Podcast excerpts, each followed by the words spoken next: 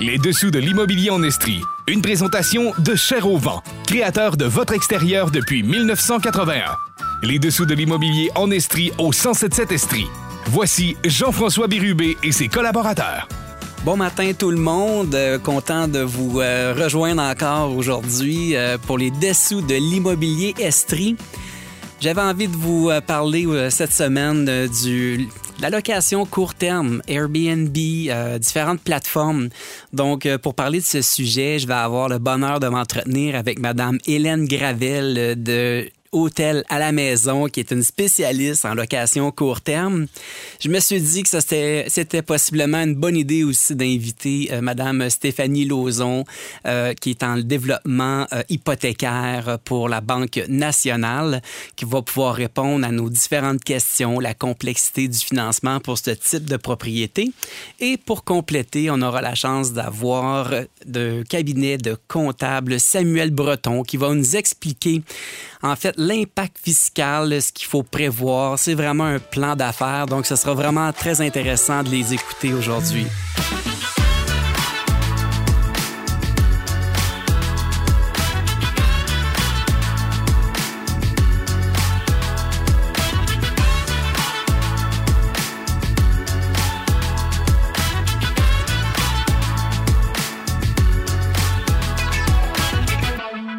A la chance aujourd'hui d'avoir euh, Hélène Gravel avec nous, propriétaire de plusieurs propriétés pour la location court terme, aussi propriétaire d'une entreprise qui s'appelle Hôtel à la maison. Hélène, bienvenue à l'émission. Ben, Merci Jean-François, c'est un plaisir d'être ici. Merci. En fait, euh, je sais que tu es très, très, très occupé. C'est un euphémisme, Tu mais j'ai toujours beaucoup de plaisir, puis je prends toujours le temps de discuter avec des gens intéressants pour des gens intéressés. Mais t'es vraiment fine parce que euh, j'espérais être capable de t'avoir avec que tu partes en vacances. parce que t'es souvent en vacances, je pense Je quand suis même. pas souvent en vacances. Euh, j'ai l'air d'être souvent en vacances, curieusement, alors que je suis presque toujours ici. Mais là, c'est vrai que je quitte pour un petit bout euh, à notre propriété de Saint-Martin. Fait que, Ah, super. Que tu fais de la location court terme? Oh oui, on a démarré une entreprise là-bas euh, de location court terme. Fait qu'on a quelques unités qu'on gère à partir du Québec. Et, mais toujours selon les mêmes principes de gestion que Hôtel à la maison ici au Québec. Moi, ce qui me fascine, Hélène, c'est que euh, on se connaît quand même dans le cadre de nos fonctions professionnelles depuis plusieurs années. Mais en fait, tu étais quand même très, très, vraiment dans les premières à penser, à travailler, à faire ce genre d'investissement-là, partir une entreprise pour gérer ça pour de la clientèle et pour toi-même. Aujourd'hui, là, on entend parler, mais on s'entend qu'il y a 5-6 ans, là, c'était pas nécessairement le sujet d'actualité. C'était pas aussi populaire, mais je suis pas la première. Il y en a d'autres qui l'ont fait avant moi. Peu de gens, mais quand même, il y en avait d'autres. C'est simplement au niveau de la.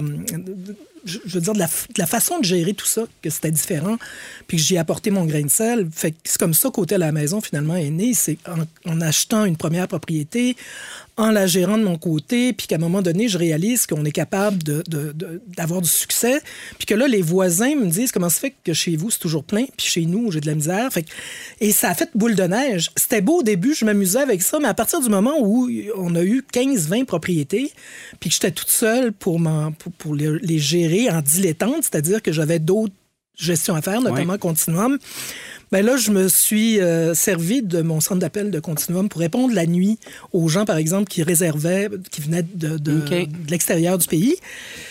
Puis, à un moment donné, euh, ça a continué à avoir du succès. Puis là, je- on a fait une, une compagnie autonome, une structure autonome. Mais bien sûr, ce que j'aimais, c'est au fil des acquisitions que je faisais pour moi-même, ben, je testais mon propre produit en termes de gestion. Puis on, est toujours en train d'essayer de s'améliorer. Puis euh, parce que c'est fascinant, c'est un monde absolument agréable parce qu'on vend du bonheur. Faut pas l'oublier. Mais moi, ce qui me fascine, c'est que c'est extrêmement niché. Moi, je me souviens, moi, ça m'arrive régu- régulièrement. Les gens me disent Je rêve d'avoir un chalet pour faire de la location court terme. Je vais en profiter, mais les gens sous-estiment le travail. Ce que ça prend aussi, parce que j'ai eu des fois où je t'ai proposé certaines maisons, puis tu me disais non, ça c'est pas bon, mais rapidement, rapidement. Ben oui, tout à fait. Oui. Ben, je pense qu'on développe un instinct à un moment donné. Puis il y a des choses de base qu'il faut respecter si on veut avoir du succès. D'abord, il faut pas oublier une chose, c'est de plus en plus difficile de dénicher la, bonne propriété parce que le gouvernement il a mis des règles très strictes.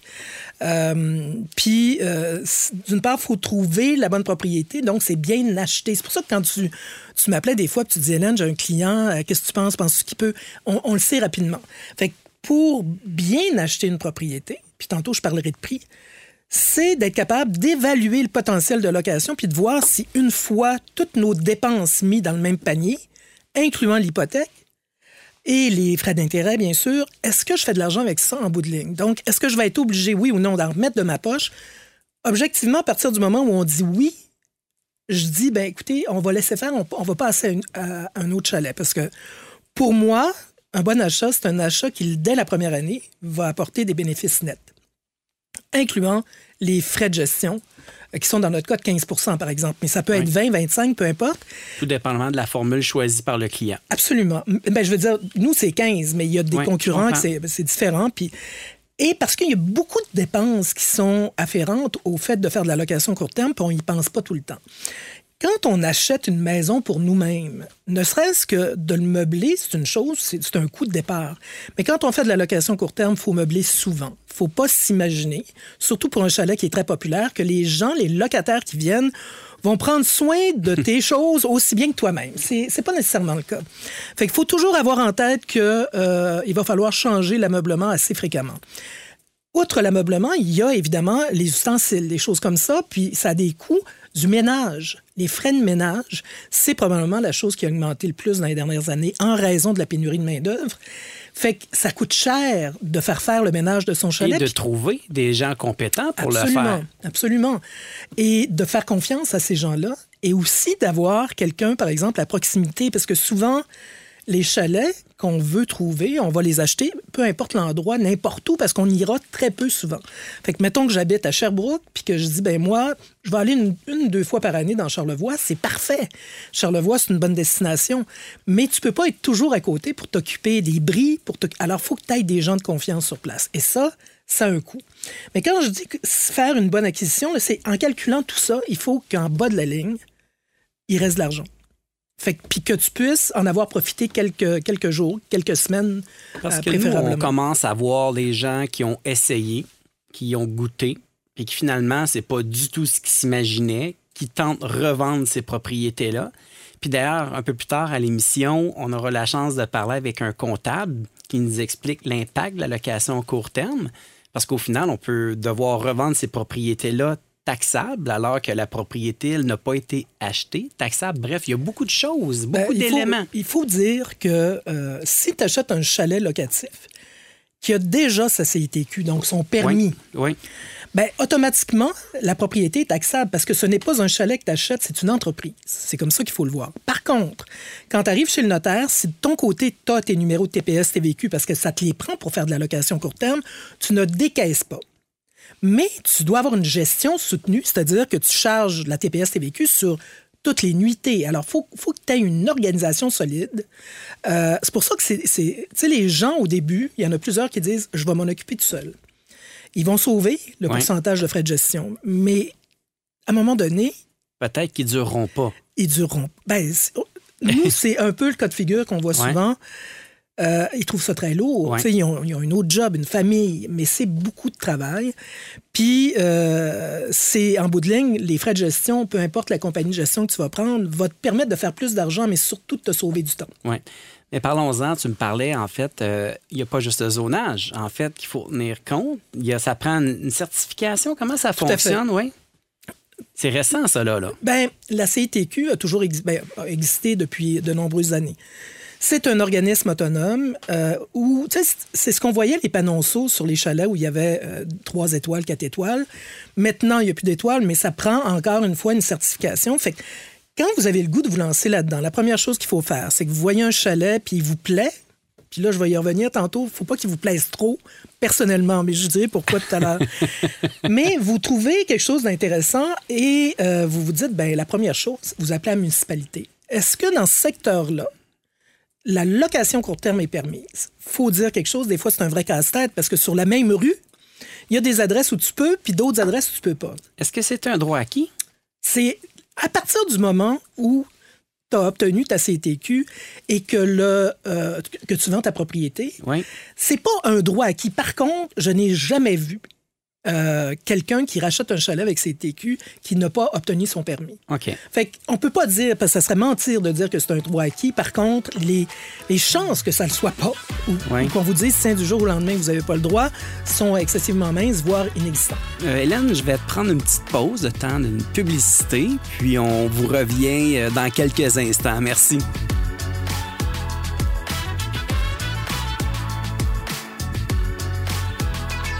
On voit dans certaines grandes villes nord-américaines où la location court terme a été interdite pour enlever la pression. On est, on veut pas faire peur aux gens, mais on n'est jamais à l'abri d'un changement de réglementation. En fait, euh, là où les municipalités ont décidé de changer le droit d'u- d'utilisation, le- les gens sont allés en, en cours puis ont gagné. OK.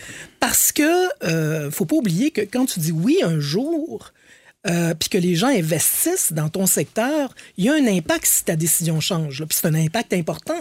Ça veut dire que du jour au lendemain, tu peux plus faire un sou de revenu ou encore tu loues au mois. C'est parce que tous les chalets peuvent se louer au mois, 31 jours et plus, mais on sait pertinemment que qui va aller passer un mois euh, dans un chalet? Euh. Le nombre de personnes est beaucoup plus rare, sauf en temps de pandémie.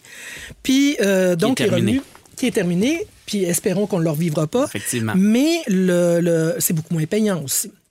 Alors, jusqu'à présent, puis on souhaite que ça, que ça se fasse pas souvent, mais les gens ont gagné parce qu'effectivement, il y avait, il avait fait les bonnes choses. Il s'était prémuni au départ. Il y avait eu des autorisations de la municipalité, puis par la suite la CITQ, parce que c'est comme ça que ça fonctionne. Dans un premier temps, il faut avoir une lettre de la municipalité qui dit oui, telle adresse, vous avez le droit.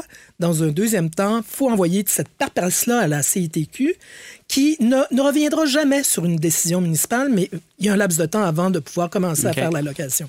J'ai vu récemment, ben, en fait, c'est l'année dernière, Offord qui avait euh, coupé sur plusieurs secteurs hein, pour la location à court Ouais. J'avais participé à une transaction pour un terrain. Les gens ont acheté dans le but de construire des condos pour faire de la location court terme, en plein processus de Je- je, construction. sais exactement de quoi tu parles. Finalement, ben, heureusement, là, il y a eu quand même une bonne écoute de la municipalité, mais c'est un stress épouvantable pour les investisseurs. là. Ça change le plan d'affaires totalement. Ah, là. ben, tout à fait. En fait, c'est plus du tout la même chose. Mm. Puis tu sais, c'est un peu dommage parce qu'on sait qu'il y a un lobby hôtelier qui est excessivement puissant. Puis c'est un peu... Ça vient de là. Hein? Ça vient beaucoup de là. Ouais, hein. Parce que jamais on ne parle de l'impact économique positif de la location Ouais. court terme puis des chalets. Je m'explique. Il y a, on a de plus en plus de touristes. Tant mieux. Euh, Ouais. On veut se positionner comme tel.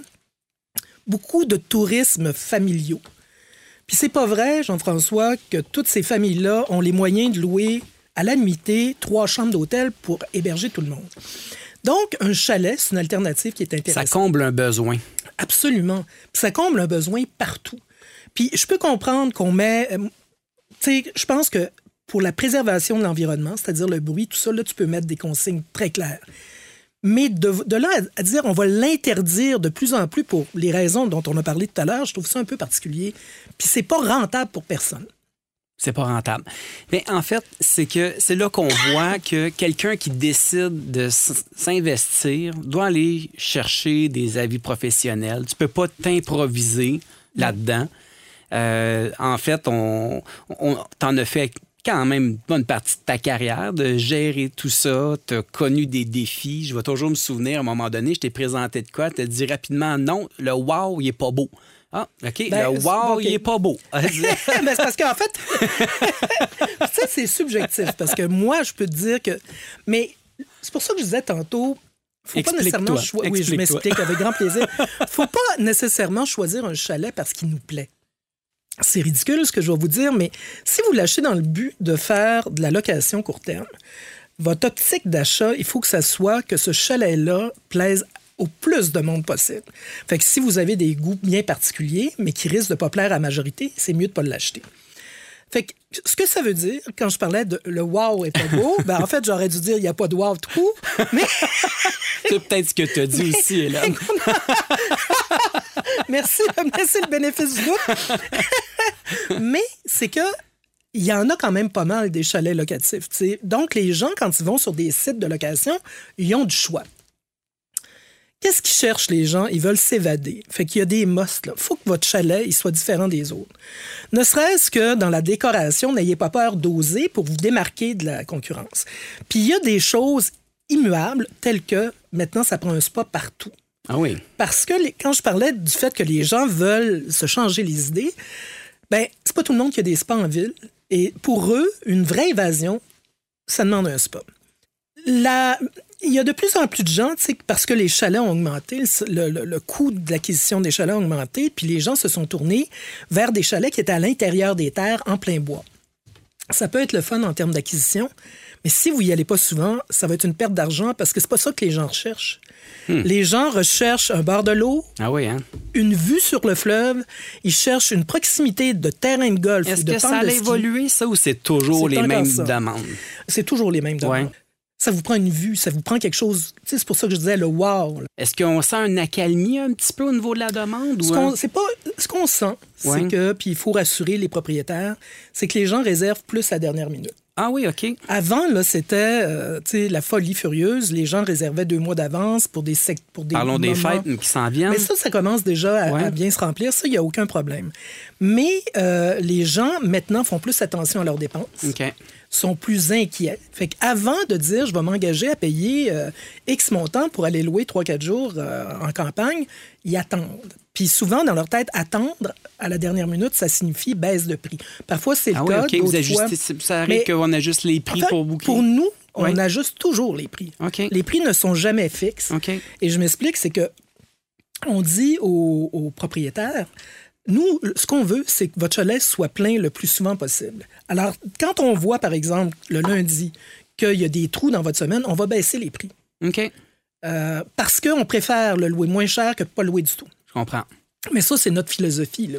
Mais à un moment donné, l'installation est là, tout se la- Ben, qu'elle serve. Ben, c'est ça. Puis à un moment donné, j'imagine qu'en tant qu'entreprise, vous avez du monde, on fait travailler tout le monde, puis ça maintient à ce moment-là un équilibre. Puis comme les frais de ménage sont facturés aux locataires, dans notre cas, c'est pas Ah, facturé aux propriétaires. comprends. OK. Euh, ben, peu importe le montant qu'on va louer, le- la facture de ménage qui, qui est la plus grosse dépense, Elle n'est pas déduite. c'est ça, Ah, absolument. OK. OK. Quand même vraiment intéressant. T'en as combien de propriétés actuellement? Personnellement, Ouais. j'en ai sept. T'en as sept? Ouais. T'en as acheté, t'en as vendu? J'en ai vendu Oui. au bon moment. Ben, j'essaie de suivre mes propres conseils. Tu Ah. pire quand même. tu, te con- tu te fais confiance. c'est parce que. Pas tout le monde qui fait ça. Ben non, mais une chose est certaine, qui suis-je, moi, pour prétendre donner des conseils si je les suis pas moi-même? T'en Fait as à Saint-Martin? J'en ai à Saint-Martin, j'en ai dans Charlevoix, Oui. qui est, faut que je l'avoue, ma région fétiche. Oui. Et d'ailleurs, elle est devenue euh, la région la plus visitée euh, au Québec. Wow. Euh, plus que Tremblant et tout ça. J'en ai à Montréal, Oui. puis j'en ai euh, en Estrie. OK. Tu penses en acheter d'autres? C'est sûr. Oui. Ben, je veux dire, faut que je regarde le marché. Oui. Euh, actuellement, les prix, à mes yeux, à moi, sont encore trop élevés. Est-ce que tu penses que ça va diminuer, là? Ben, je pense malheureusement, oui. Je dis malheureusement.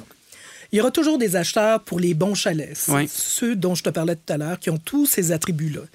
Mais euh, faut se dire que l'acquisition d'un chalet, s'il ne remplit pas les conditions que je t'ai dit, c'est-à-dire qu'en bout de ligne, il faut qu'il reste de l'argent, ben, ces gens-là, à cause de la hausse du taux d'intérêt, il y en a malheureusement qui vont devoir s'en départir. Est-ce que ce, ce seront les meilleurs chalets? Peut-être pas, mais est-ce que. Sais, le, le malheur des uns fait le bonheur Ouais, des exact. autres. Euh, moi, je pense que d'ici quelques mois, il y aura des opportunités qu'il n'y a pas maintenant. Ça pourrait. En fait, ce que nous, ce qu'on voit, c'est que dans des marchés, par exemple, comme Sherbrooke, les valeurs risquent possiblement, ça va se maintenir. Dans des marchés de bord de l'eau, on l'a vu, là, même euh, il y a 6-7 ans, là, par exemple, le Memphis Magog, l'inventaire avait augmenté de façon importante. Là où les marchés vont fluctuer de façon plus importante, je pense qu'on on risque d'avoir des diminutions aussi plus importantes. Ça devient peut-être des marchés un peu plus volatiles. C'est sûr, mais tu sais que quelqu'un qui veut acheter un chalet locatif, la première chose qu'il va demander en principe, est-ce que je peux voir les revenus de l'année dernière? Oui. Oui. C'est sur là-dessus qu'ils vont se baser sur est-ce que j'achète ou pas. Oui. Euh, parce qu'il y a, il y a des chalets qui sont très vendeurs. Donc, on parce parle d'une la- valeur économique. Ah, c'est clair. Ben, c'est pour ça que je disais tantôt, c'est une business qu'on achète quand on fait ça. là. exact. Fait que oui, tu sais, il y a des chalets qui plaisent beaucoup. C'est c'est ça qu'il faut viser. Donc, il va avoir un taux d'occupation beaucoup plus élevé. euh, qui vont, il va avoir du bouche à oreille aussi. À un moment donné, je suis allé à tel endroit, ben ça, c'est une valeur sûre. Ça, pour moi, ça ne m'inquiétera jamais. Wow. Puis acheter à l'étranger, j'imagine que ça a amené son lot de défis aussi. Oui, c'est sûr que, puis tu sais, c'est pas, pas la même manière que tu fais de l'acquisition, mais on était là. Oui. Puis on a trouvé notre paradis, en tout cas pour nous. Là, fait Oui. que, mais oui, ça a été euh, très intéressant. Mais tu sais, dans notre cas à nous, Saint-Martin, c'est une île où euh, tu peux à peu près tout faire. là. OK. Il n'y a pas de, de, de contraintes. Il y a moins de restrictions, Il n'y en moins a de aucune, en fait. Il y en a aucune aucune. restriction pour la location court terme. Il y a très peu d'hôtels, donc c'est quelque chose qui est très encouragé. Fait que c'est un marché euh, tout à fait propice pour euh, une personne comme moi. Super. Hélène Gravel, Hôtel à la maison. Merci beaucoup de ton temps. Comment on fait pour te rejoindre? Ah ben écoute, euh, on peut rejoindre les gens d'hôtelamaison.ca en tout temps et ils vont se faire un plaisir de, de- de vous répondre. Merci pour ceux qui nous écoutent. Si vous désirez réécouter l'épisode, toujours disponible sur 107.7 FM en balado ou sur la plateforme, l'application Cogeco. Alors, euh, merci encore une fois, puis je te souhaite une bonne après-midi. Ben toi aussi, merci de l'invitation, Jean-François. Les dessous de l'immobilier en Estrie au 1077 Estrie. Voici Jean-François Bérubé et ses collaborateurs. Elle est directeur du développement hypothécaire, Banque nationale, Stéphanie Lauzon. Merci d'être là. Bonjour Jean-François, merci à toi. Hey, euh, je suis content que tu aies accepté mon invitation. Le financement, là, c'est un sujet d'actualité, hein? Ben oui, exactement, avec euh, justement les marchés immobiliers qui bougent beaucoup, qui sont très volatiles. C'est un marché euh, qui est euh, très sujet d'actualité, euh, surtout cette année, en 2023. Ça touche beaucoup de monde, en fait. Presque tout le monde, hein, parce que ça nous prend. On a besoin d'un toit. Exactement. On voit depuis un certain temps là, une certaine stabilisation au niveau du taux directeur. Il est à 5% On retient notre souffle.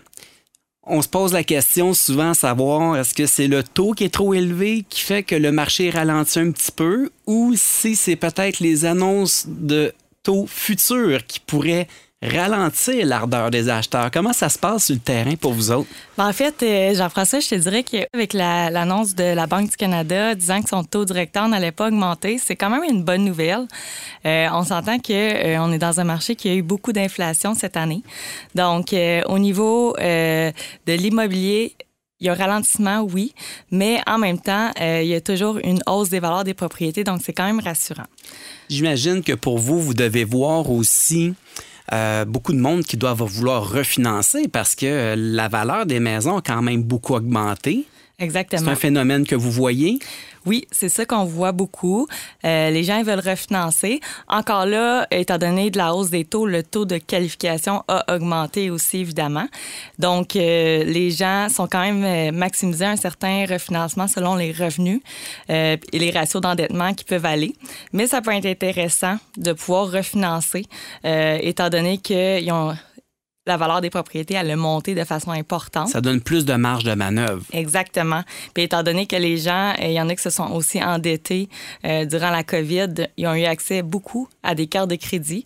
Donc le fait de se refinancer, ils vont chercher un taux hypothécaire qui est beaucoup plus avantageux euh, qu'un taux d'une marge de crédit personnel ou carte de crédit, qu'on parle du 12 à 20 Hein, ça va vite, hein? Mais ça. En même temps, Stéphanie, le but de, ton, de mon invitation euh, cette semaine, on a eu euh, Hélène Gravel qui nous a parlé, euh, en fait, de la location court terme. Euh, je voulais que tu viennes euh, nous parler un peu des difficultés, en fait, pour un acheteur potentiel de faire ce type d'acquisition-là. Parce que de ce que j'en comprends, puis on le savait déjà, il y a peu d'institutions financières ou à peu près pas d'institutions financières qui vont financer ce type d'acquisition-là. C'est ça, hein? Exactement, Jean-François. En fait, euh, la Banque nationale, lorsqu'on fait une demande de financement, nous autres, on peut offrir du financement pour une résidence secondaire, mais malheureusement, une résidence pour du location court terme, ce n'est pas quelque chose que la banque peut financer. Parce qu'ils tiennent pas compte des revenus, c'est ça, hein? Exactement. Donc, pour tenir compte d'un revenu, il faut que ce soit euh, un revenu qui est basé sur un an. Donc, la banque va demander comme preuve un bail de signé euh, d'un locataire sur un minimum de un an. Donc, un bail location long terme, on parle pas de plein de petits contrats pour une série de week-ends. On n'est pas du tout là-dedans. là. Exactement. On n'est pas du tout là-dedans. OK. Si je me souviens bien, Stéphanie, il y a eu des périodes où l'obtention du financement pour ces propriétés-là était peut-être un peu plus facile. Il y a peut-être eu certaines institutions financières à un moment donné qui ont dû ajuster le tir pour euh, répartir le risque. hein? Exactement. Donc, la plupart des clients qualifiaient ça en résidence secondaire, puis il y avait un bail, des fois, de un autre, euh, un bail qui avait été pour un an, parce qu'en l'achetant, des fois, il y avait déjà un bail de signé, mais par la suite, c'était finalement de la location court terme. Donc, euh, évidemment, c'est ça, ça peut être un beau projet. C'est juste que d'être bien entouré puis de savoir exactement à quoi ça consiste c'est intéressant de pouvoir. Parce que ça peut hypothéquer le futur d'acheter, même si on, passe au financement pour l'achat d'une résidence secondaire, ne pouvant pas considérer les revenus potentiels ou même, les, je crois que les revenus de location long terme sont. Est-ce qu'ils sont considérés à 100 ou c'est 50 C'est 50 Donc, ça impacte vraiment le, le crédit, en fait, des gens qui veulent l'acheter. C'est un choix. On n'est pas en train de décourager les gens de le faire, mais il faut faire ses devoirs. Exactement. Hmm. Donc, on est là à dire plus, euh, c'est ça peut être une belle opportunité, mais encore là, il faut, un, pouvoir se qualifier, un, deux, possiblement avoir plus d'informations puis quand même euh, comprendre en quoi ça consiste parce qu'il peut y avoir des rénovations au travers, euh, au travers, comme, comme, tu disais, la nuit, des besoins. tout prévoir ça, c'est une planification. Donc, c'est pas fait pour tout le monde. Puis en même temps, on voit aussi, tu sais, les gens nous disent Ah, moi, je veux faire l'investissement immobilier, je veux euh, euh, grossir mon patrimoine, mais il faut comprendre qu'un institution financière, c'est euh, un, partenaire financier. qui va peut-être dire aux, gens qui veulent investir, ben nous, on est prêt à jouer avec vous, mais si c'est pas dans le but de vous loger, mais de faire un revenu, on va répartir le risque. Donc là, la mise de fonds, on n'est pas dans du 5% de mise de fonds, là, comme les gens parfois peuvent se l'imaginer. Exactement, Jean-François. Quand il va vers un triplex et plus, on est à du 10% 10% de mise de fonds, exactement. OK. Mais là, ça veut dire qu'on on réussit à assurer SCHL, c'est ça? Exactement. Donc là, il faut comprendre, la SCHL, c'est un assureur. Il y a d'autres joueurs, je pense, hein, à part la SCHL? Oui, il y a Surgeon aussi. Comment tu as dit ça? Surgeon. Surgeon. Oui. En fait, on en voit, euh, on les voit pas si souvent. Je pense que c'est vraiment SCHL qu'on va voir le plus fréquemment ou c'est parce que c'est transparent et on s'imagine que c'est toujours SCHL? En fait, on voit souvent SCHL parce que SCHL, c'est gouvernemental et non privé. Donc, c'est le premier par lequel les institutions financières vont faire affaire. Par la suite, quand les gens ont déjà une première propriété financée par la SCHL, ils vont avec un second prêteur. OK. Euh, donc, euh, euh, on peut y aller justement avec Surgeon à ce moment-là. Est-ce que ça veut dire que euh, les, les, frais pour les différents assureurs sont les mêmes ou est-ce que c'est différent? C'est la même chose. C'est la même chose? Euh, oui, c'est ça. Que ce soit Surgeon, il y a Canada Garantie aussi. OK. Donc, qui est l'équivalent de Genward dans le temps. OK, ça a changé de nom. C'est celui que je cherchais. Ah oui, ça a juste changé de nom, tout simplement. Ah, OK. On voit, il y a quand même de l'évolution. Puis en fait, ce qu'on se dit, tout à l'heure, tu, tu, abordais le sujet que le financement à la Banque nationale pour de la location court terme, attention, vous financez la résidence secondaire, mais vous financez pas une résidence location court terme en fonction de ses revenus qui auraient pu être générés dans les 12 derniers mois. C'est exact. Mais ça, ces programmes-là, en fait, aujourd'hui, vous le faites pas, mais peut-être que dans deux semaines, il y a peut-être un programme qui va vous permettre de le faire. Il faut comprendre avec les, les, différentes institutions financières euh, que l'offre de service, elle peut être différente une semaine. Il y a du changement, il y a de l'évolution là-dedans. Oui, il peut y avoir de l'évolution à toutes les années, comme à tous les jours. Euh, on y va plus, mettons, quand il y a une norme qui change, souvent les autres institutions, les grandes bannières à charte vont s'en suivre. Donc, exemple, la BDC, la RBC, BMO vont s'en suivre. Puis euh, la moins frileuse, évidemment, c'est la caisse. Donc, euh, parfois, il peut y avoir des flexibilités à ce niveau-là. donc, Mais en même temps, on parle de flexibilité. C'est moi où il y en a de moins en moins? Il y en a de moins en moins, surtout hein? depuis la COVID. Hein? Étant donné qu'il y a eu beaucoup d'inflation, le but de lever les taux, c'est de ralentir l'économie. Donc, euh, c'est de plus en plus strict. Puis au niveau de la documentation aussi, euh, il en demande de plus en plus. On le voit, hein, en fait, la réglementation, nous aussi dans notre domaine, on vit des grands bouleversements. On n'a pas le choix de s'ajuster. On n'a pas le choix de voir ça d'un œil positif puis de se dire on regarde en avant. Mon point, on parlait euh, de la, flexibilité il y a eu des périodes où les dossiers étaient approuvés en succursale. Je pense que c'est de moins en moins vrai aussi, ça, pour vous. Hein? En fait, euh, nous, à la Banque nationale, on est quand même chanceux. On a un système, normalement, ça peut être sur le champ. Sur le champ, aussi rapide que ça? Oui, exactement. Ah hein? euh, c'est sûr qu'en tant que directeur hypothécaire, on a des normes à respecter. Donc, on est très suivi sur l'indexation des revenus, à savoir exactement les bons salaires indexés. OK. Euh, advenant que le salaire n'aurait pas été bien indexé, évidemment, aux normes, le dossier peut bloquer. Mais on a encore des dossiers One Times Right qui peuvent être approuvés sur le champ.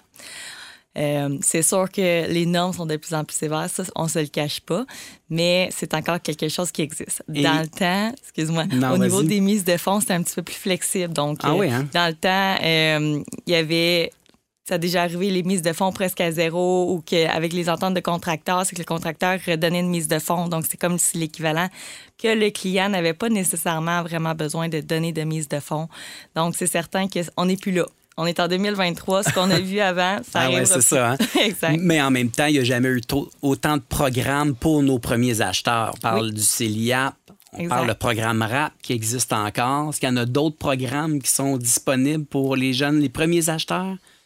Euh, ben, en fait, ça, comme, comme tu as dit, le, le App qui est depuis 2023, c'est très intéressant. Euh, c'est celui-là qu'on mise beaucoup cette année. Donc, euh, en fait, c'est que l'acheteur, premier acheteur, peut injecter un premier 8 000 pour cette année 2023 jusqu'à une concurrence d'accumuler à chaque année un 8 000 jusqu'à concurrence de 40 000 au total. J'ai eu un invité la semaine dernière qui me disait que le CELIA c'était aussi bon que l'invention du feu. Ah mais, mais, au final, nous, ce qu'on voit euh, sur le terrain, c'est que, euh, en fait, les gens, bon, souvent, les gens vont se dire, j'ai pas les moyens d'acheter. Euh, parfois, les gens ont les moyens, mais vont décider de garder le logement, question, ils veulent continuer de s'amuser, de voyager. Mais euh, ce qu'on voit sur le terrain, c'est qu'il n'y en a pas beaucoup de refus. Puis je pense qu'avec les programmes en vigueur actuellement, les gens peuvent rester surpris de leur capacité financière souvent. Hein? Exactement. Ça vaut la peine de l'essayer. Puis encore là, euh, il y a une nouvelle statistique qui est sortie justement aujourd'hui. 20% euh, des premiers acheteurs maintenant vont avoir un co-emprunteur, selon... 20% Exactement.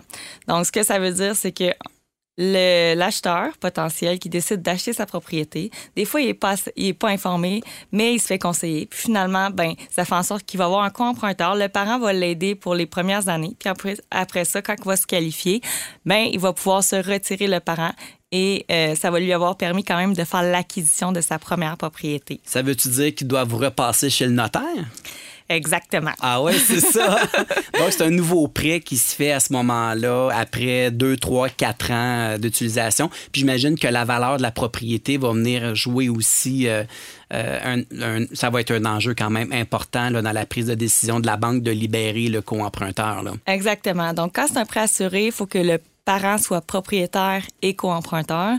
Quand c'est un prêt non assuré, le parent peut être seulement co-emprunteur. OK. Donc, euh, co-emprunteur et endosseur, est-ce qu'on parle de la même chose? Oui, ben en fait, c'est seulement des co-emprunteurs. Donc, ça veut dire qu'il est 100% solidairement responsable de la dette. OK. Mais c'est quand même intéressant. Je pense que cette question-là, il y a bien du monde qui l'aurait posée parce que je disais, ah, moi, je vais te cautionner, je vais te cautionner, mais je pense que c'est une époque qui est révolue, ça. Exactement. Ça a vraiment tellement changé euh, au niveau des institutions financières en fait, toi, tu es représentante au développement hypothécaire à la Banque nationale. Oui. Il y a des courtiers hypothécaires. C'est quoi euh, essentiellement la différence? La différence, c'est que euh, moi, j'ai accès à la plateforme Banque nationale. Les autres, ils ont plus accès à diverses euh, plateformes, donc BMO, RBC, plusieurs institutions financières. Banque virtuelle, des choses comme ça. Exactement. Donc, les conseils sont différents. Euh, Qu'est-ce qu'on peut dire comme avantage euh, avec le directeur hypothécaire? C'est qu'il va y aller plus en fonction du besoin du client. Donc, on n'est pas rémunéré en fonction du terme, tandis que les courtiers sont rémunérés en fonction du terme. Donc, ils vont plus recommander un 5 ans. Dans une situation économique actuelle, c'est peut-être moins recommandé un 5 ans. C'est sûr, selon, on vérifie toujours euh, les besoins du client, mais euh, c'est vraiment, euh, vu que les taux sont élevés, souvent on va plus vers un 2-3 ans actuellement. Puis en même euh, temps, il y en a pour tous les goûts. Hein. Dans notre domaine, certains vont préférer travailler avec un courtier, d'autres vont préférer travailler seul. Bien sûr. Alors, les, différentes plateformes sont disponibles. C'est quoi tes prévisions, Stéphanie, pour le taux d'intérêt pour les prochaines années? Les prochaines années. Ça, c'est une question tranchante. Puis je t'enregistre. Exactement. Donc, honnêtement, je suis pas économiste. Je suis fière de ne pas être économiste, économique. Euh, en fait, je vous dirais que les taux actuellement, euh, on voit les 5 ans, euh, lorsque c'est un taux assuré entre du 5,79 jusqu'à du 6,49, dépendamment si c'est une remise en argent ou pas. Donc, dans le futur, normalement, les taux devraient rester vers la cible de 6 pour peut-être les deux prochaines années. Puis, possiblement redescendre vers une cible de 5% euh, qui serait plus une cible moyenne normalement. Donc, ça voudrait dire un taux directeur à 5% comme aujourd'hui qui se maintient pour un certain temps? Puis peut-être à ce moment-là, un taux directeur qui pourrait diminuer de 0,50, c'est ça? Exactement, 0,50 à, 1 euh, dans trois ans environ. Ah, OK. On, je pense pas qu'on va revivre les taux d'intérêt aussi bas qu'on l'a connu dans la pandémie.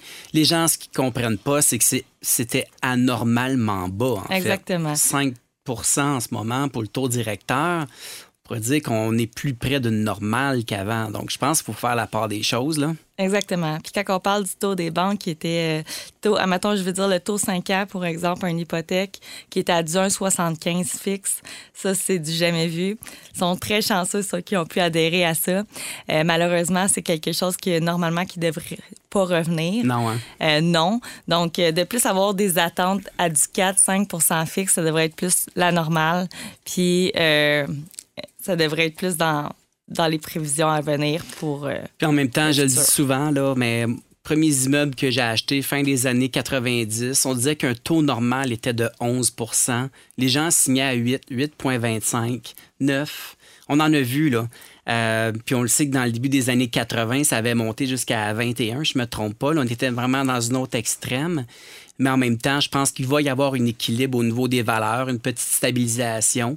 C'est des courbes, hein? en fait, tout le temps des courbes. On va peut-être avoir une petite pause, mais je, pense que les prévisions de la Banque nationale à ce niveau-là sont pas nécessairement très pessimistes non plus. Là. Exact. Donc, c'est un cycle économique, c'est entre 7 et 8 ans environ.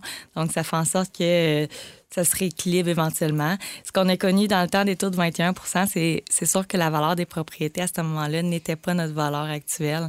Donc, c'est pour ça que les taux ne devraient pas progresser à un taux de euh, plus de 11 non plus.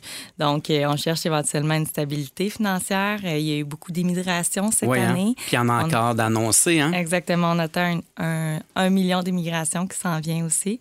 Donc, ça va faire en sorte que les taux, en fait, la bonne nouvelle, comme j'ai dit tantôt, c'est qu'ils vont rester stables. puis, normalement, l'économie devrait pouvoir rebaisser son taux éventuellement. Pas tout de suite, mais éventuellement.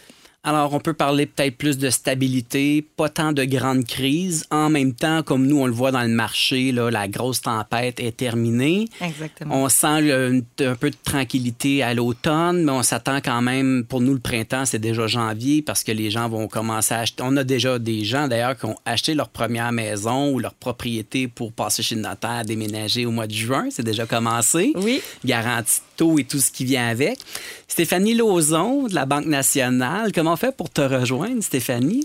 En fait, on peut me contacter directement, euh, soit sur euh, LinkedIn, euh, sur mon cellulaire aussi, que je vous laisse mon numéro. quel numéro? C'est le 819-674-8887. Merci, Stéphanie. Ça fait plaisir. Pour ceux qui nous écoutent, qui ont le goût de nous réécouter en balado, c'est disponible sur le site web de 177 FM. Vous pouvez aussi télécharger l'application Cogeco.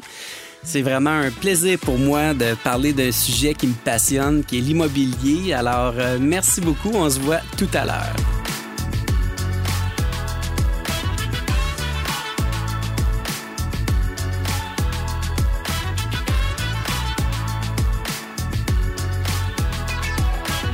Alors aujourd'hui, on a le plaisir de s'entretenir avec euh, Samuel Breton de CTA Cabinet Comptable. Samuel, merci d'être présent ici aujourd'hui. Eh, merci de l'invitation, Jean-François. Oui, écoute, j'ai pensé euh, t'inviter à l'émission. On a trop souvent des questions de nos clients qui souhaitent éventuellement vendre ou acheter, puis ils veulent connaître un peu les impacts fiscaux. On sait qu'il y a eu une très forte demande dans les derniers mois par rapport aux dernières années, même dans la location court terme. Les gens pensaient faire des affaires d'or. Certains en ont profité. Certains ont un un peu moins aimé l'expérience. Mais je voulais aborder le sujet de l'aspect fiscalité autour de ça parce que je pense qu'il y a des éléments importants à comprendre pour les gens, par exemple, qui veulent peut-être vendre ou qui ont exploité à des fins commerciales, en fait, euh, ces propriétés-là. Euh, effectivement, là, nous, ce qu'on voit euh, principalement là, de la part de nos clients au niveau de la location court terme, Euh, ben, il y a trois situations qu'on rencontre régulièrement. Là. Soit quelqu'un qui a déjà une maison puis qui en profite de temps en temps pour faire des locations occasionnelles. Fait que ça, c'est une situation qu'on voit qui a ses enjeux. Euh, autre type de situation, on voit quelqu'un qui a déjà une unité, exemple un chalet, puis qui détient à des fins personnelles, puis qui décide d'en faire un projet de location euh, court terme via les plateformes. Qu'est-ce qu'on veut dire par court terme? On est à moins de 30 jours Ouais, environ? exactement. Là, pour être considéré comme de la location court terme, puis les impacts fiscaux ou euh, en taxes que je vais vous parler, là, c'est des locations de moins de- d'un mois en règle générale. OK, Donc, euh, c'est ce qu'on qualifie de court terme. Puis, euh, dernière situation, ben, c'est quelqu'un qui achète une unité qui est déjà en, en location court terme, fait qui est déjà assujetti à certaines règles. Donc, il y a des enjeux par rapport à, à ceux qui sont différents des autres situations. Fait que nous, c'est ce qu'on voit là, dans notre clientèle. là, Donc, il y a quand même plusieurs drapeaux rouges à lever, hein? oui, effectivement, il y a plusieurs drapeaux rouges à lever. Souvent, les gens, ils partent là-dedans, puis euh, ils, euh, ils planifient pas ces enjeux-là, puis ça peut avoir quand même des conséquences, là, euh, soit fiscales, soit en titre de déclaration tardive de certains éléments qui font en sorte que ça peut coûter cher en pénalité quand tu respectes pas ou tu déclares pas les choses dans les règles de l'art. Ben, dans notre cas, nous, dans le cas du courtage immobilier, c'est déjà arrivé des situations où on a vu les gens qui vendaient leur propriété, qui ont, ont pas nécessairement fait leur devoir. Une fois rendus chez le notaire, ont réalisé que la vente était taxable. Donc, 15% de taxes sur le prix de vente de la propriété que les gens viennent perdre. C'est quand même un élément majeur. Ouais, c'est très majeur. Puis, tu sais, euh, la propriété n'est pas nécessairement vendue plus cher à cause que de la TPS TVQ. Fait que souvent, c'est le vendeur qui absorbe ce frais-là. Il n'est pas nécessairement capable de refiler ça à l'acheteur. Fait que c'est vraiment une perte nette là, quand cette situation-là arrive. là. Donc, effectivement, là, de le prévoir ou de se placer en conséquence, euh, ça, ça- ça permet d'éviter cette situation désagréable. Mais en même temps, on voit, puis là, euh, je sais qu'on va devoir être prudent de la façon dont on va donner les instructions parce qu'il y a beaucoup de cas par cas. Là. Mais à partir de quel moment une propriété qu'on a achetée, je m'achète une résidence secondaire, là, la campagne, sur le bord de l'eau, peu importe, ou même un condo résidentiel, je l'achète, euh, le prix de vente n'est pas taxable parce que c'est un immeuble qui est non neuf. Exact. Et là, à partir de là, je décide de faire une location court terme. C'est à partir de quel moment, si je décidais de revendre le bien immobilier, qu'on pourrait avoir la TPS TVQ qui serait applicable? Ben, c'est, au moment de la, de la vente, là, si le condo il, il est utilisé ou transformé en projet commercial euh, en, location court terme. Donc, au moment de la disposition du bien, ben, il peut avoir un, un élément de TPS TVQ. Donc, c'est, vraiment au moment de la disposition qu'il y a, l'enjeu de, de, de- de taxes. Euh, maintenant, il faut faire attention. Là, ce qu'on voit justement à ce niveau-là, c'est des gens qui détiennent un bien comme ça, puis qui l'ont peut-être utilisé à des fins personnelles ou résidentielles, comme une habitation normale, puis qui veulent faire un projet. Puis à ce moment-là, comment ça fonctionne, c'est qu'il y a un changement d'usage, donc au moment du, du changement d'usage, il y a une disposition réputée du bien. Donc, à ce moment-là, euh, techniquement, c'est comme si l'immeuble avait été vendu à soi-même. Donc, il faut en faire la déclaration. Wow. Donc, c'est important de, de- de- bien prévoir ça. là. Il y a des situations où on peut faire des choix pour reporter ce moment-là, mais il peut y avoir des stratégies intéressantes pour cristalliser la valeur s'il y a eu la plus-value importante Ouais. de prise sur le bien. Donc, on peut utiliser l'exonération pour gain en capital sur une résidence principale. Euh, c'est important de faire faire un rapport d'évaluation à ce moment-là pour pouvoir justement faire idéalement maximiser la valeur qu'on va déclarer euh, Parce que les gens, par un euh, je fais une petite parenthèse, Ouais. les gens doivent comprendre que s'ils font un profit sur la, la vente d'une résidence secondaire, comme on dit, il y a pu avoir certaines façons qu'on peut le la reporter ou changer le, le titre de résidence principale, mais le gain devient imposable. C'est pas la résidence principale, c'est non imposable.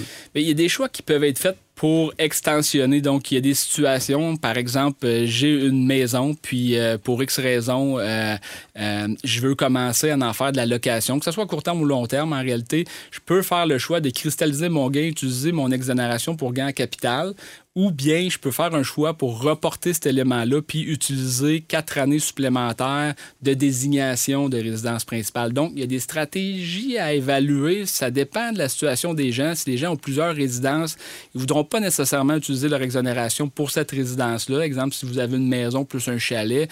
Donc, dépendamment de la situation des gens, il peut y avoir des stratégies à mettre en place, mais il y a possibilité de, de- de- reporter le gain. Mais effectivement, s'il n'y a pas d'exonération d'utiliser, le gain gain devient imposable, mais c'est pas nécessairement la location court terme ou la location tout court qui fait en sorte que cette situation-là peut arriver. Là. Mais en même temps, pour ceux qui sont euh, débutants là, dans le milieu, là, vous décidez d'acheter une résidence, un condo, un chalet, des fins de location court terme dans le but de générer un profit. Il faut comprendre que le profit devient imposable, mais toutes les dépenses inhérentes à l'entretien, les taxes, tout ça devient aussi déductible d'impôt. Donc, c'est vraiment effectivement, là, quand ça devient un projet commercial, les enjeux qu'on va voir. Là, on dit projet commercial, mais à des fins locatives résidentielles.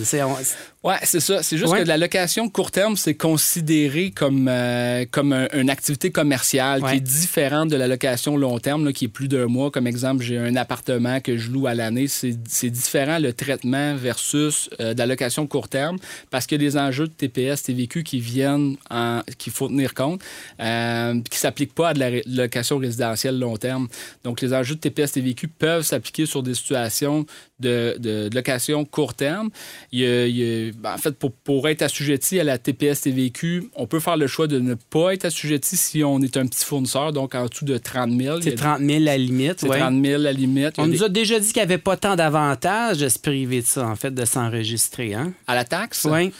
Ben, ça dépend. Quand on passe par des plateformes comme Airbnb, justement, euh, eux sont dans l'obligation de charger des taxes aux clients. Donc, si vous avez des dépenses importantes, ça peut être intéressant de s'inscrire à la TPS TVQ pour profiter euh, des remboursements de ce qu'ils appellent les CTI-RTI sur les dépenses admissibles. Donc, ça peut être, ça dépend de la situation, encore une fois, ça peut être intéressant, mais des fois, ce qu'on voit, c'est que les gens ont plusieurs unités locatives, puis le 30 000, c'est pas par unité, c'est pour l'ensemble des activités commerciales ou de fourniture taxable.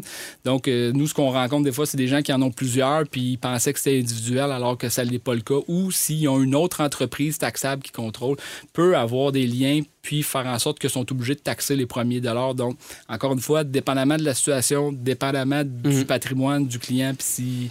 Nous, euh, Samuel, les gens nous appellent pour nous dire on rêve de faire de la location court terme. On pense que c'est une bonne idée. Maintenant, c'est important que ces gens-là prennent le temps d'avoir un plan d'affaires, de s'entourer de professionnels.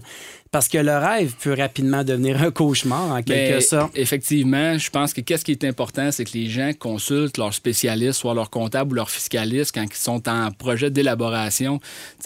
Parce que c'est bien de prévoir ça, parce que ne pas prévoir un impôt sur une disposition parce qu'on pense que ça va être exonéré ou ne pas prévoir des taxes à la disposition parce qu'on pense que ça va être euh, ça sera pas une transaction taxable puis que finalement ça en est une, ben ça change toute la rentabilité du projet. Donc un projet qui peut être initialement potentiellement rentable peut devenir non rentable du fait qu'il a mal été planifié.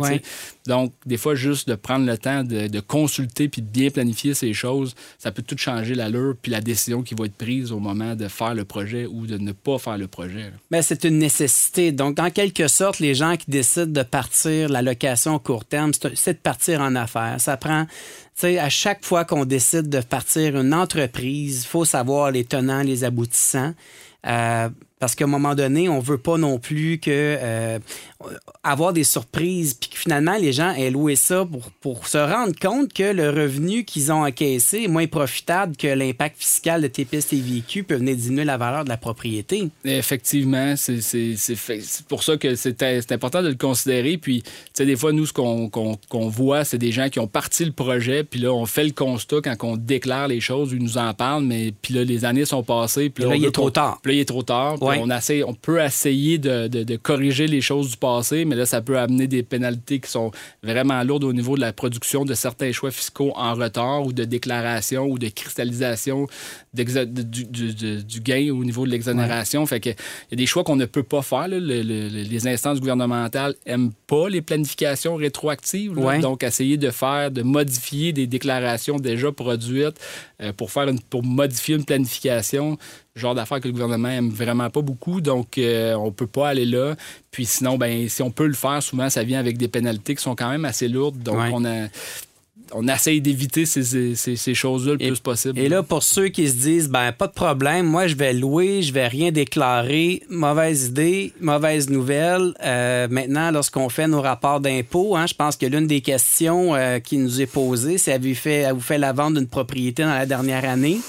C'est des choses qu'on voyait pas, ça, je pense, il y a quelques années. Effectivement, là, euh, honnêtement, avec le gouvernement maintenant, ils, suivent beaucoup ça, les, dispositions d'immeubles, parce que les gens avaient tendance à pas les déclarer, que ce soit des gens qui, ont, qui, qui, vendent plusieurs immeubles à répétition. Donc, euh, de plus en plus, ce genre de projet-là est sous la loupe du gouvernement. Donc, très important de faire les déclarations parce que les, les, conséquences de ne pas bien faire ces déclarations-là peuvent être très lourdes en pénalité. Surtout avec les plus-values qu'on a connues au niveau de l'immobilier dans les dernières années. Je serais surpris que le gouvernement passe ça sous le radar. D'après moi, là, ça va être des choses qui vont être vérifiées parce que les, les impacts les intrants d'impôts risquent d'être quand même assez importantes pour le gouvernement par rapport à tout ça. Oui, effectivement. Euh, les, les, plus-values sont importantes, puis les conséquences fiscales peuvent l'être euh, d'autant plus. Oui, exactement. Euh, Samuel, c'est vraiment très intéressant que tu aies pris le temps de nous partager tout ça. Je veux quand même rappeler aux auditeurs que euh, chaque situation est différente de l'une de l'autre. Euh, nous, à toutes les fois qu'on a quelqu'un qui nous appelle pour vendre, on pose la question quelle a été l'utilisation en fait de ce bien immobilier-là pour être capable d'évaluer le risque que tout ça soit taxable. À ce moment-là, dès qu'on a un doute, on va les référer vers des professionnels euh, tout comme vous. Fait que j'imagine que dans les prochains mois, les prochaines années, vous n'avez pas, vous pas fini de répondre à ces mêmes questions-là. Euh, non, effectivement, mais tu as un super bon réflexe. C'est ça qu'il faut faire, en fait. Là, quand on a un doute, on consulte. Là, puis, euh, effectivement, c'est des questions qui deviennent de plus en plus fréquemment tout ce qui touche la location avec les plateformes comme Airbnb. Là. Merci. En fait, Samuel Breton, euh, CTA Cabinet Comptable. Si on désire te rejoindre pour différentes questions, on le fait de quelle façon? Euh, on peut me rejoindre par euh, courriel ou au bureau là, sur, le site, sur le site Internet du cabinet, le CTA Cabinet Comptable. toutes mes informations sont là, le numéro de téléphone pour me rejoindre, puis mon, adresse courriel. Vraiment très intéressant. Pas facile de trouver du temps pour des gars occupés comme toi, mais merci Samuel Breton, très apprécié. Merci Jean-François.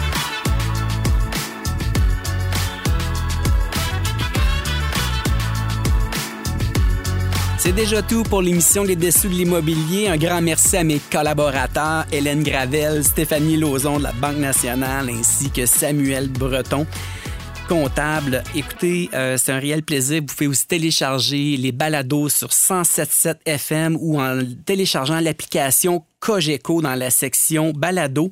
Merci beaucoup à Gilbert à la console. On se retrouve la semaine prochaine. Les classiques 80-90 suivent à l'instant Bonne fin de semaine tout le monde. Les dessous de l'immobilier en Estrie. Une présentation de Cher au vent, créateur de votre extérieur depuis 1981. Rattrapez l'émission en balado au fm1077.ca.